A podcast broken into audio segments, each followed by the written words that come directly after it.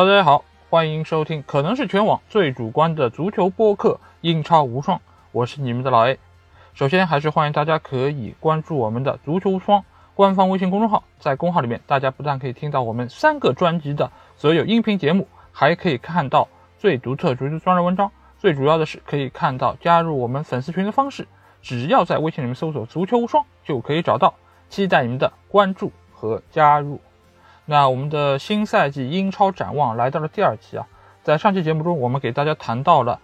保级组的五个球队啊。那这期节目我们将会按照顺序来到更往上的五个位置，也就是普通组的五个球队。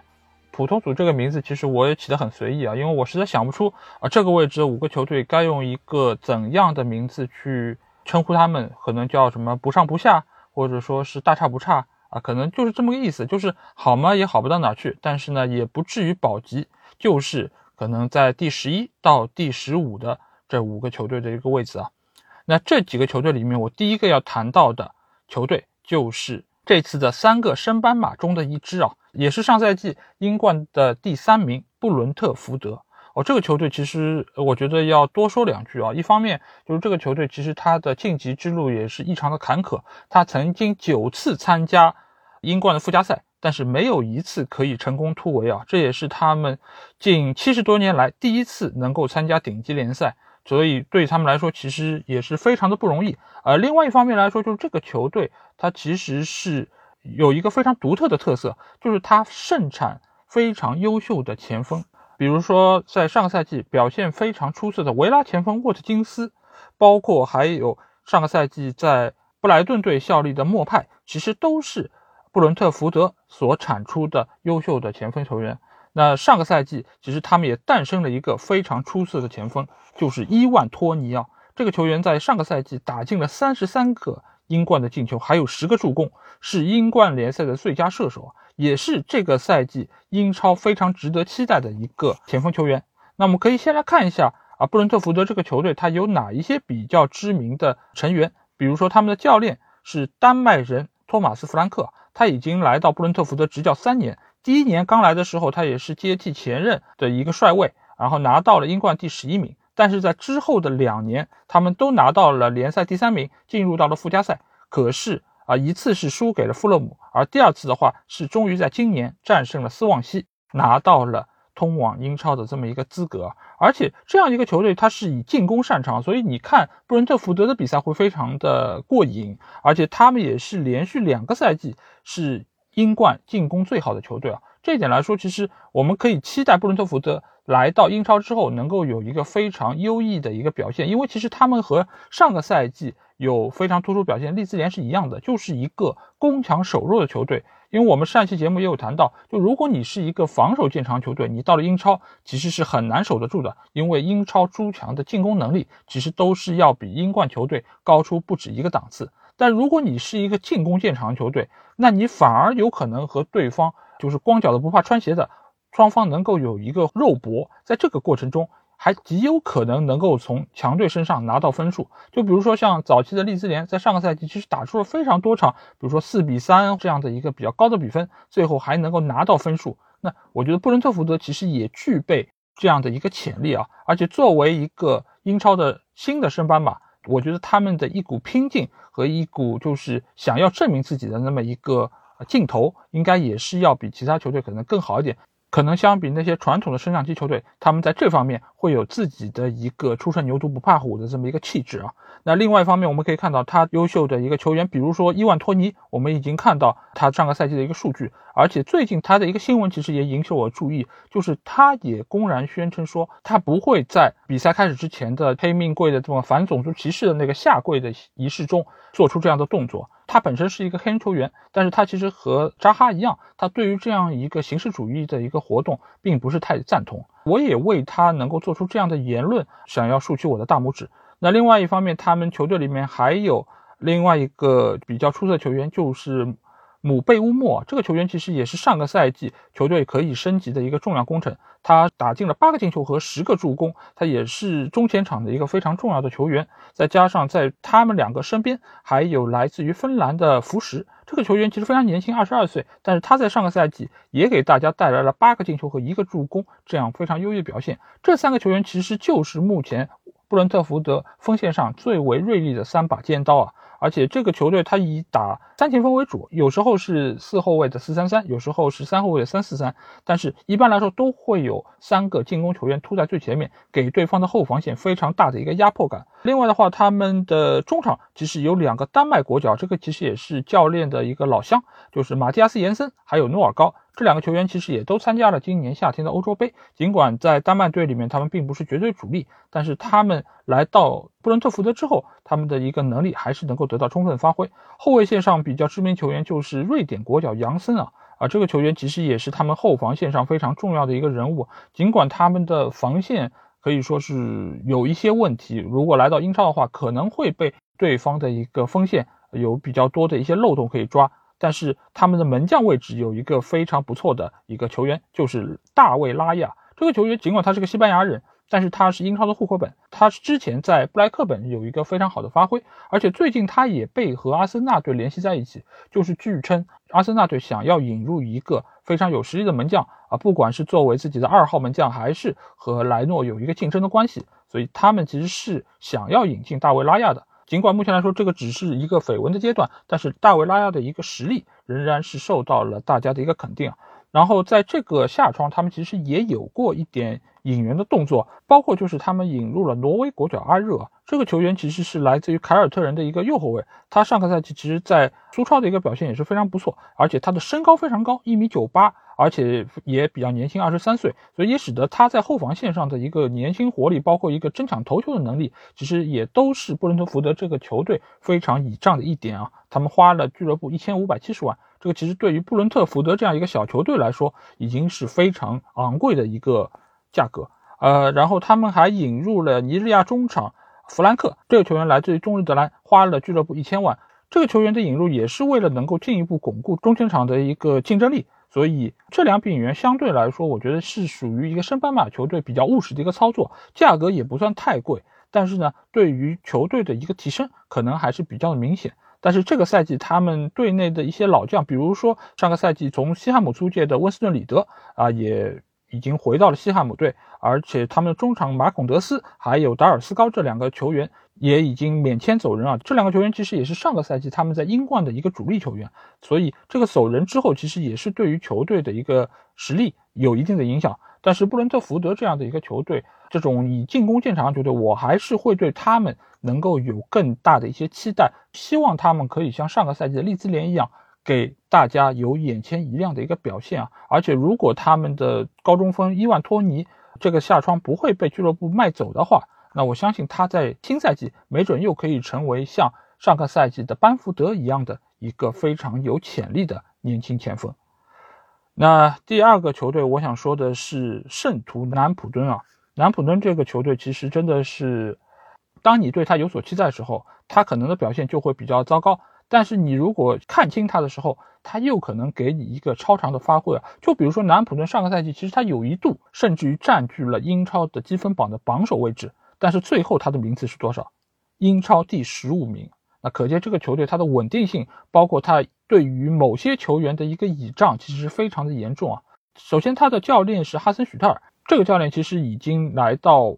球队快三年了，他也是前莱比锡队的主教练，所以他其实对于整个球队的调教，呃，你尽管不能说效果非常的立竿见影，但是他仍然是把球队一步一个脚印在往上走，而且整个球队的一个整体性带的还是非常不错。而前锋方面，上个赛季的当家前锋那个丹尼因斯已经转会去到了阿斯顿维拉，所以对于整个球队的影响会是非常巨大。但是他们前锋线上仍然有我们比较熟悉的切亚当斯，还有就是雷蒙德。切亚当斯上个赛季其实打进了九个进球、五个助攻，其实表现也是非常不错。而且在这次欧洲杯，他代表苏格兰队出战，我们也可以看到他的表现仍然是整个苏格兰队里面比较不错的一个发挥啊。包括雷蒙德，这也是一个我们的英超的老面孔，他也曾经啊去过多个球队效力啊。那这个赛季其实也是他在南安普顿的第五个赛季了，也算是南安普顿的一个老将。中场的话，其实有我们非常熟悉的沃德普劳斯，他也是英超的一个任意球的专家。而且他也是多次被呼吁要被招入英格兰国家队啊。尽管最后索斯盖特还是没有带他前去参加今年的欧锦赛。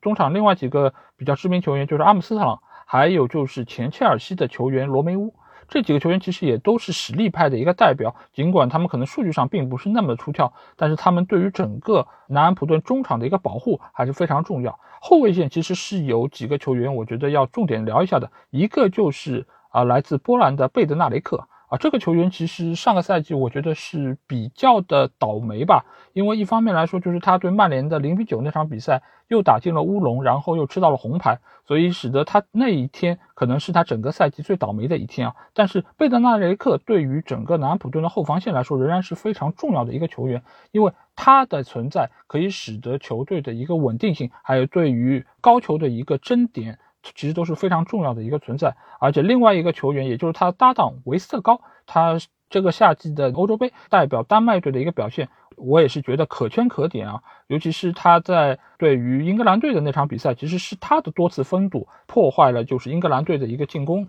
也使得最后丹麦队可以把英格兰队拖到加时赛啊。所以韦斯特高和贝德纳雷克的存在是整个现在南安普顿后防的一个中流砥柱。全部的防守套路其实都是围绕着这两个人来展开的，所以他们的存在对于南安普顿的一个发挥其实是非常重要啊。然后他们门将位置则是弗雷泽·福斯特啊，这个球员其实也是非常的知名的一个老球员了，他其实曾经也是在多个呃英超俱乐部效力过。呃，那目前来说，他们整个的一个引援工作其实是。有条不紊的在展开啊，尽管卖出了丹金斯，但是他他们签入了布雷斯特的后卫佩罗啊，这个其实也是对于他们中后场的一个巩固，也是希望他的能力能够给到球队一个更大的发挥，因为他上个赛季在布雷斯特的一个表现是有三个进球七个助攻，显然这是一个进攻比较有特色的一个后卫球员，他们也是希望佩罗可以在新赛季里面给到球队的一个进攻线一个更大的一个支持，然后他们还。免签回了以前的青训球员沃尔科特。沃尔科特其实也是一个非常有特色的球员，尽管他现在岁数已经很大，而且竞技状态也大不如前，但是能够回到培养自己的一个母队，对于沃尔科特来说，其实也是一个非常不错的结果。但是另外一方面，他们其实也卖掉了勒米纳，勒米纳其实也是他们呃中场一个非常重要的球员，卖给了尼斯，而且他们以前边路的伯特兰其实也是免费去到了莱斯特。所以这些球员的一个流失，呃，我觉得对于整个南安普顿的一个阵容的一个厚度，其实是非常大的一个损害啊。所以目前来看，呃，如果他们没有办法在夏窗引入更多有实力的球员来说，我觉得这个对于哈森许特尔想要在新赛季有更好的表现，其实是非常难。尽管目前来说，他们也从切尔西的呃青训里面租借了布罗亚来补充自己的锋线阵容。呃，但是我觉得布罗亚尽管在上个赛季的荷甲联赛打进了十个进球，并且有两个助攻，但是他想要在锋线上替代丹尼因斯的位置，其实还是非常的难。他最多是有可能作为切让当斯的一个合格的替补球员而出场。所以这个赛季，我个人其实并不是太看好南安普顿的一个前景，所以也是把他排到了普通组的啊比较靠后的一个位置。那接下去我要谈到的球队。就是狼队啊，狼队这个球队其实这个赛季也是经历了比较大的一个变化，因为上个赛季他们的一个功勋主帅努诺桑托其实是离开了球队，这一点其实和水晶宫队的霍奇森是一样的，但是这次引入的一个新教练是拉热，拉热这个教练其实也是前本菲卡队主教练，显然也是门德斯的亲信之一啊。所以他来到这个球队，相对来说还是能够比较的无缝连接，因为他作为葡萄牙人，可以和队内的大多数讲西语或者葡语的球员有比较好的一个沟通。而且另外一方面来说，整个这个班底和架构其实也是延续了之前可能葡萄狼的这么一个常规套路。那他们的球员里面比较出色的一方面是前锋线上的劳尔西门内斯，这个球员其实是整个狼队最主要的一个火力输出点，但是上个赛季他只为球队打了十场比赛，就因为严重的受伤而缺席了剩余的所有比赛，所以他只为球队打进了四个进球。而往年前几个赛季，他至少都能够为球队打进十二三个进球以上，这是狼队非常重要的一个进攻球员。所以上个赛季他最终只拿到了第十三这样一个名次，尽管看上去还可以，但是对于狼队前两个赛季这么一个表现来说，仍然是有所退步，而且他们非常。呃寄予厚望的年轻球员法比奥·席尔瓦，其实上个赛季的表现也很糟糕，只打进了四个进球，三个助攻。这对于一个身价四千万的球员来说，我觉得是远远配不上他的一个表现啊。呃，另外他们中间场一个肌肉男啊，阿达马特·拉奥雷这个球员，其实呃看过他踢球人，其实都对他印象非常深刻。首先他的肌肉非常的壮硕啊，而且他喜欢在身上涂油，对不对？所以你在赛场上其实很难无视他的存在。但是他不管是在西班牙国家队还是在狼队，其实都很难有太多的出场机会以及一个表现机会。尤其在西班牙队这次，尽管被招入了只有二十四个人的啊路易斯恩里克的一个阵容，但是他的出场的机会真的是大概只能用分钟来形容吧。啊，我记得好像就就真的只上了几分钟，所以他其实对于整个球队的贡献非常有限。而且你可以看到他在狼队，大家都说他的过人非常厉害，因为他是过去好几年的英超的过人王。不管是尝试的过人次数，还是过人的成功数量，其实都是英超的第一名。但是他对于球队的贡献只有两个进球和两个助攻，这个对于一个进攻球员来说是非常非常糟糕的一个表现。那在中场线，他们其实有两个，就是葡萄牙队的一个大脑啊，一个是穆蒂尼奥，另外一个是鲁本内维斯。这两个球员其实也是这次葡萄牙国家队非常倚重的球员，尤其是穆蒂尼奥，其实他在中场的一个穿针引线，以及他的整个的一个大局观，其实都给到葡萄牙队一个非常好的一个帮助。但是葡萄牙队大家也知道，头重脚轻一个非常明显的代表，所以使得穆蒂尼奥其实也很难在这样的一个球队里面有太好发挥，或者说带领球队走得更远。而另外一方面，鲁本内维斯其实也是一个非常出色的球员。其实有非常多的豪门俱乐部都曾经想过要引入鲁本内维斯，但是都因为这样或者那样的原因没有成型。但是不可否认的是，他对于整个球队的一个战斗力仍然是非常大的一个支持。而后卫线方面啊，有两个球员我要想说一说，一个就是冲卫科迪啊。科迪其实作为整个啊充满了西语和葡语系的这些球员中唯一的一个英格兰的说英语的一个球员，他作为整个球队队长，其实也是非常重要的一个存在，而且他也是几乎打满了上个赛季的所有比赛，而且他也曾经多次入选过英格兰国家队，也是英格兰国家队一个非常重要的中卫方面的替补。而塞梅多，哎，塞梅多这个人真的是。在这个夏天不太走运吧，我个人觉得，因为他其实，在狼队的表现一直还是比较出色，而且他本身也是一个攻强于守的这么一个边路球员，但是他在葡萄牙队的一个表现，因为他主打的是呃右边后卫的这么个位置，所以被对方的左边前卫、左边翼位的这些球员冲得非常的狼狈啊，这其实我觉得也不能完全怪他。因为你就算把这个位置放一个阿诺德，其实也很容易被对方爆，因为本身他也不是一个防守能力特别见长的球员，所以你放在那个位置，其实就是国家队没有办法的一个选择，甚至于是有一点给他挖坑的这么一个感觉啊。但是塞梅多回到狼队，仍然是狼队可以非常倚重的一个重要球员。而门将方面，本来对吧，他们的一个主力门将上个赛季的是帕特里西奥，但是帕特里西奥在这个夏窗。被转会去到了罗马啊，一千一百五十万，呃，就是投奔了穆里尼奥的帐下，这同时也是另外一个阿门德斯的一个爱将吧。这个夏窗，所以就买来了葡萄牙球员若泽萨，他也是花了俱乐部八百万的一个价格引入啊，相信他在未来的一个赛季可能就是狼队的一个主力门将，而且他们在这个赛季的夏窗还租借了巴萨的特林康啊，这个球员其实也是非常的。怎么讲不走运？因为其实巴萨在前两年疯狂扩张的过程中，其实也是迁入了很多其实有点能力，但是呢又溢价比较高的一些球员，也使得他们其实，在队伍里面没有办法充分发挥自己的一个能力，所以也使得在目前啊，就是巴萨欠债非常严重的一个情况下，不得不变卖或者说外租一些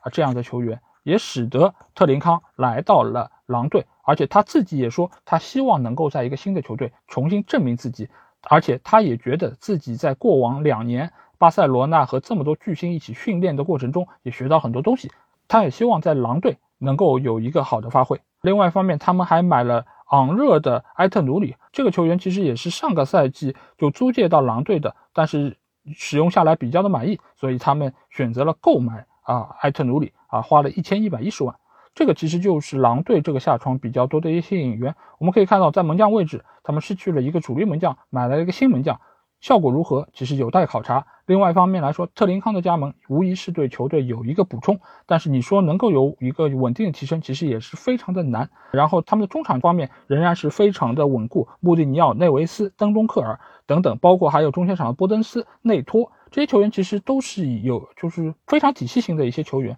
所以相信能够给到球队一个比较稳定的一个发挥。所以我对于他们这个赛季的一个期望值，差不多也是第九到第十二的这么样的一个预期。而且劳尔西门尼斯的一个回归，对于球队的一个锋线应该也会有比较好的一个提升。那下一个球队啊，就是我预期下个赛季可能会是第十二的这么一个球队。那就是西汉姆哦，西汉姆其实上个赛季的表现非常出色啊，排到了第六名，拿到了一个欧联的资格。但是我对于这个赛季的西汉姆，可能是所有二十个球队里面最不看好的球队之一啊。我这个不看好，不是说他们绝对实力最差，而是我觉得会在原有的期待上有一个最大幅度的下滑。啊，一方面来说，这个是大卫莫耶斯入主西汉姆的第四个年头，其实也是他对于整个球队掌控的一个。最好的一个状态，但是我们可以看一下他在这个赛季迎来了哪一些变化。一方面来说，林皇回到曼联之后，西汉姆显然已经没有太多的资金可以把他重新签回来。那这个对于整个西汉姆的中前场的一个打法，其实是非常大的一个损失。另外一方面来说，就是他们这个赛季将会去打欧联杯。所以，这个对于他们双线作战的一个能力，其实提出了更大的一个考验。另外一方面，还有就是他们对于欧战的这么个经验，其实也是比较不足的。而且，大卫莫耶斯其实之前在带领埃弗顿的过程中，其实也去打过欧战，然后成绩非常糟糕，好像是资格赛就被淘汰出局。所以，对于整个球队来说，我觉得如果他们想要在下个赛季的英超仍然可以保持一个比较好的一个战绩和发挥的话，那欧战的一个适当的放弃。可能是一个比较好的选择，呃，因为我们可以看一下他们的阵容，主力前锋安东尼奥其实上个赛季只是打了三分之二的比赛，因为他本身伤病情况也是比较的频发，但是他仍然是给球队贡献了十个进球、五个助攻，仍然可以说是整个西汉姆联队锋线上的一个大腿。然后边路的鲍文其实也给到中路球员非常好的一个支持，这个其实也是这两年西汉姆非常大的一个发现，包括还有本拉赫马。还有亚姆连科等这几个球员，但亚姆连科其实我们也知道，呃，就是他在西汉姆其实出场机会已经非常有限。尽管他这次在欧洲杯的表现仍然是可圈可点，带领乌克兰队能够走进入到淘汰赛，这个其实也是一个比较有实力的球员。但是似乎对于西汉姆来说啊，这点还远远不够。他们中场线其实是比较的厉害啊，有赖斯，还有绍切克这两个球员，其实在上个赛季的一个表现都是非常出色。但是赖斯现在还是深陷在。多个球队的一个绯闻之中，也不排除他会在这个夏窗转投到其他豪门球队啊。绍切克的话，我们不用多说，不管是捷克队的表现，还是他在西汉姆的表现，其实都可以称得上是非常的优异啊。再加上后防线上他的捷克老乡曹法尔，其实这两个人对于整个西汉姆联队的一个提升是非常非常重要。包括还有另外一边的边后卫克雷斯维尔。他也是上个赛季西汉姆能够最终走到第六名非常重要的一个成员，因为克里斯维尔和曹法尔分别送出了八个和七个助攻啊，就是给到球队进攻线上的支援是非常的充分。再加上后防线上的前尤文图斯球员奥邦纳，他在上个赛季也有过三个进球，所以可见就是西汉姆联队的这些后防线上球员，其实对于锋线上的一个支援是非常充分。另外一方面，其实也说明这个球队锋线球员的表现。反而是不够给力的。当然，这和安东尼奥的伤停也有关系，这个和上半赛季林加德没有加入也有关系。但是不管怎么说，他们在上个赛季的表现，我可以用完美来形容啊。因为对于这样的一个啊，在伦敦城可能只能排到倒数几位的这么一个球队来说，上个赛季的表现真的可以用完美。大卫莫耶斯也值得庆贺一下。当然，之前也有非常多的人说到上个赛季表现好，是因为没有主场球迷啊。这个赛季，如果观众入场之后看到莫耶斯这样一个唯唯诺诺的表现，可能又要骂人了。那大卫莫耶斯他又能不能承受得起这样的一个心理的压力，其实也是另外一个看点啊。那他们在引援方面，其实我觉得动作也并不是这么多啊。一方面他们是租来了克雷格道森，这个其实也是去年就有借的。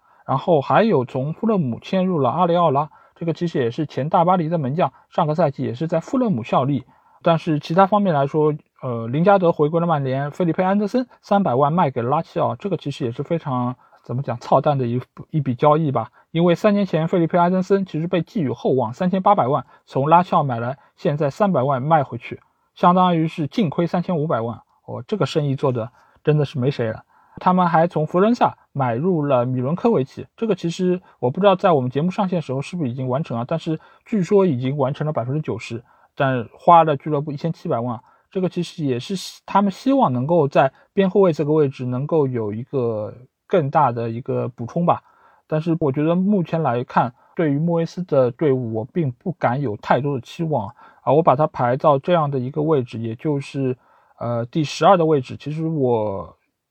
心里其实也没什么底，他们也有可能更差，往往更烂的一个方向去，甚至于都可能存在。欧联杯和联赛两头都顾不上，然后成绩非常的拉垮，莫耶斯被解职，这等等可能性其实都有可能出现。所以对于这个赛季的西汉姆，我其实是想要劝他们能够稍微收敛一点，或者说能够把注意力只放在单线上，而不要有太多的奢望。